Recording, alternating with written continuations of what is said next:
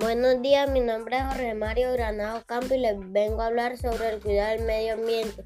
El cuidado del medio ambiente representa todas aquellas conductas que los seres vivos deben tomar en pro a la salud de la naturaleza con el fin de hacerlo un medio ambiente con más oportunidades y más provecho que satisfacen la vida de todas las generaciones.